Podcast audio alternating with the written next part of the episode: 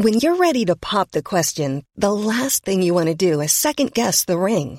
At Bluenile.com, you can design a one-of-a-kind ring with the ease and convenience of shopping online. Choose your diamond and setting. When you find the one, you'll get it delivered right to your door. Go to Bluenile.com and use promo code LISTEN to get $50 off your purchase of $500 or more. That's code LISTEN at Bluenile.com for $50 off your purchase. Bluenile.com code LISTEN.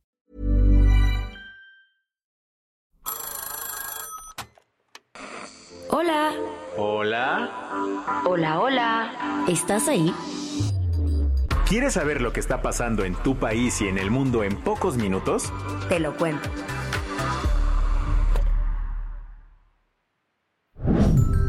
Hoy es viernes 16 de febrero de 2024 y estas son las principales noticias del día. Te lo cuento. Tras nueve días de paro por la crisis de violencia que azota Guerrero, el servicio de transporte público en Chilpancingo se reactivó parcialmente. La violencia en Guerrero no da tregua. Asesinatos, secuestros y conflictos entre grupos armados por el control del territorio han marcado el día a día. La situación alcanzó un punto crítico el viernes pasado, cuando ocho personas fueron asesinadas en Chilpancingo. Siete eran choferes del transporte público y la otra víctima era José Agustín Maldonado, ex subsecretario de Tránsito Municipal. Esta crisis llevó a un paro de transportistas, pero para este jueves las cosas tomaron un giro. Bajo la vigilancia de la Policía Estatal y la Guardia Nacional, los transportes urbanos y foráneos en Chilpancingo retomaron actividades. En medio de esto, Sandra Luz Baldovino Salmerón, fiscal general de Guerrero, solicitó este miércoles una licencia de seis meses para atender asuntos personales y familiares, dejando su cargo en un momento crítico. La falta de acción de las autoridades llevó a que ayer nos enteráramos de una importante pero peligrosa reunión. Cuatro obispos locales intentaron dialogar con líderes criminales para pedir paz. Esto fue revelado por el obispo de Chilpancingo, José de Jesús González Hernández, en entrevista con medios de comunicación locales. Obispos de Guerrero, empezamos a buscar diálogos con, jefes que pueden darnos la paz pero todavía les dije en misa, se mueven intereses en el corazón y en la cabecita de cada uno y no se logró. Pero no nos, no nos eh, detendremos en seguir buscando los espacios de diálogos José de Jesús destacó que fue difícil, pues los criminales, movidos por ambición, plantearon condiciones difíciles de aceptar. Ambicionan el dinero, ambicionan el poder, ambicionan territorios, ambicionan pues eh, los cobros. Ellos eh, pedían una tregua, pedían una tregua con sus condiciones pero esas condiciones no fueron de agrado a alguno de los, de los participantes. Condiciones como... Pues básicamente mayor control territorial. A pesar de los desafíos, el obispo González insistió en explorar otras soluciones. Eso sí, también hizo mención de la falta de intervención gubernamental. Nosotros creemos que el gobierno tiene la solución y nosotros quisiéramos igualmente que no se corrompan y que puedan ellos mediar, pues ellos tienen también el poder, ellos tienen el poder, tienen los recursos, tienen los medios, ellos pudieran mediar, pero parece que los han dejado o nos han dejado. Quien se mostró de acuerdo con eso fue el presidente López Obrador, pues en su mañanera del jueves aseguró desde luego, la responsabilidad de garantizar la paz y la tranquilidad es del Estado. Eso debe de quedar muy claro.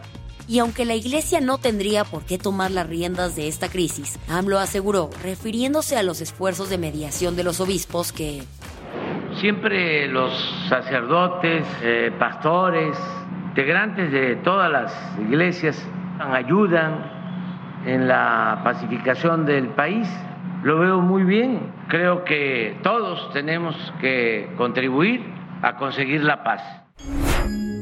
¿Qué más hay? Donald Trump hará historia de nuevo, pero esta vez probablemente no le dé mucha gracia.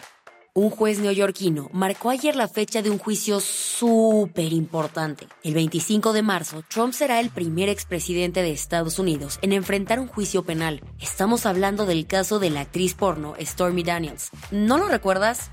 Tranqui, te refrescamos la memoria. En abril del año pasado, Mr. Trump fue acusado de pagar 130 mil dólares de fondos de campaña a la actriz porno. Esto para supuestamente mantener en secreto su affair con Stormy y evitar que el escándalo manchara su candidatura a la presidencia en 2016. Ahora, casi ocho años después, la historia continuará en los tribunales.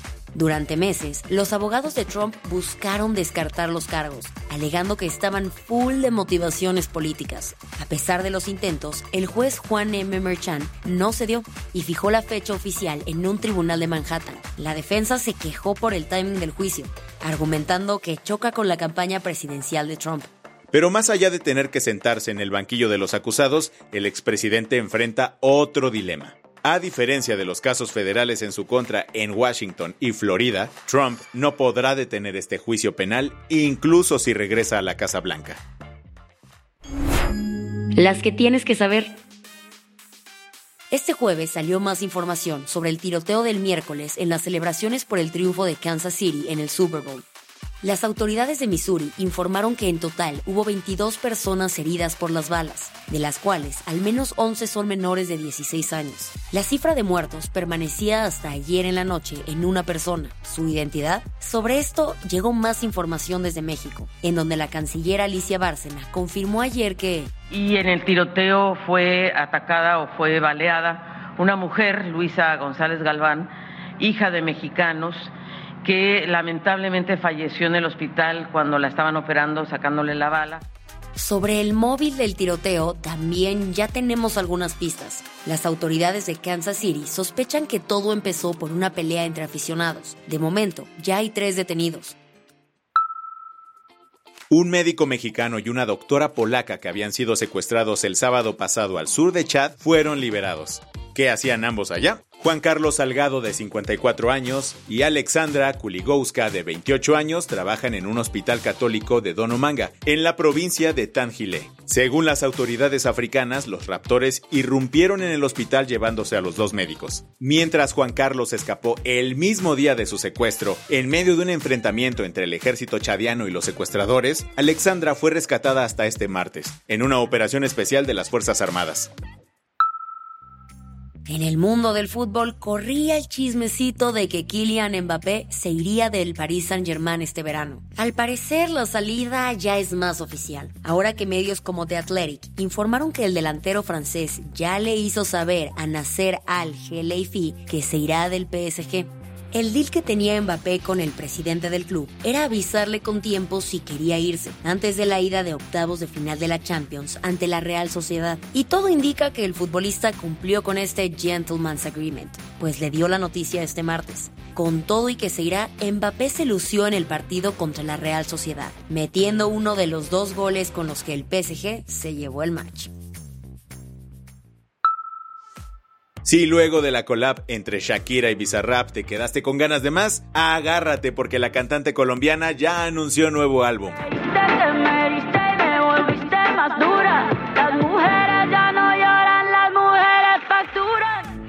Haciéndole guiño a esa rolita, su nuevo disco se llamará Las mujeres ya no lloran. Este esperadísimo disco que marca su doceavo álbum de estudio llegará siete años después de su último álbum El Dorado y será lanzado el próximo 22 de marzo. En un post de Instagram, Shakir reveló que esta producción musical es fruto de una colaboración con su manada de lobas que la han acompañado en cada paso.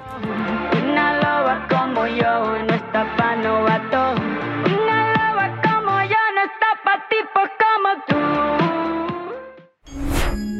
La del vaso medio lleno.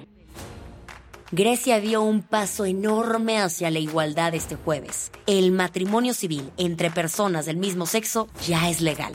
Esta histórica victoria en derechos humanos se dio tras la aprobación de una ley que celebra el amor en todas sus formas y también permite a las parejas homosexuales adoptar niños. A pesar de la resistencia de la Iglesia Ortodoxa y algunos políticos de derecha, 176 de los 300 miembros del Parlamento griego votaron a favor. La noticia generó celebraciones tanto en las calles de Atenas como en los pasillos del gobierno. Kyriakos Mitsotakis, el primer ministro de Grecia, expresó. Hoy es un día para alegrarnos porque a partir de mañana se eliminará una barrera más entre nosotros para crear un puente de convivencia en un Estado libre con ciudadanos libres. Así, Grecia se convirtió oficialmente en uno de los primeros países ortodoxos cristianos en dar este paso. Con esto cerramos las noticias más importantes del día. Yo soy Baltasar Tercero. Y yo soy Isabel Suárez. Gracias por acompañarnos hoy en Te lo Cuento. Nos escuchamos el lunes con tu nuevo Shot de Noticias. Chao.